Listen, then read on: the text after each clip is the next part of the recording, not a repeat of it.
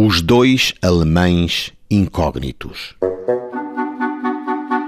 A Companhia Real dos Caminhos de Ferro Portugueses levantou auto de notícia porque na estação do Crato, ao quilómetro 199-400 da linha de leste, foram entregues ao chefe da estação dois indivíduos de nacionalidade estrangeira que se encontravam em cima dos engates do furgão e do tender vagão-reboque, da máquina do comboio 126, os quais tentaram viajar no mesmo comboio incognitamente.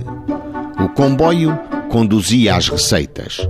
Segundo o chefe da estação, os dois delinquentes infringiam a lei e ignoravam o fim com que viajavam junto ao furgão.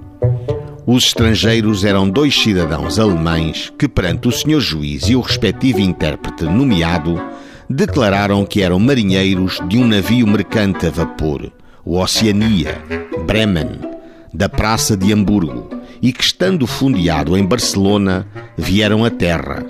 Embriagaram-se, partindo o vapor, pelo que, com o dinheiro que tinham em seu poder, compraram bilhete do caminho de ferro até à fronteira portuguesa, tentando depois seguir sem bilhete até Lisboa, por não terem dinheiro, a fim de ali se apresentarem ao comandante do vapor que em Lisboa estava à carga. Aos dois marujos alemães, perdidos no Alentejo no ano de 1914, mandou o senhor juiz entregar nota do motivo das respectivas prisões e que recolhessem à cadeia.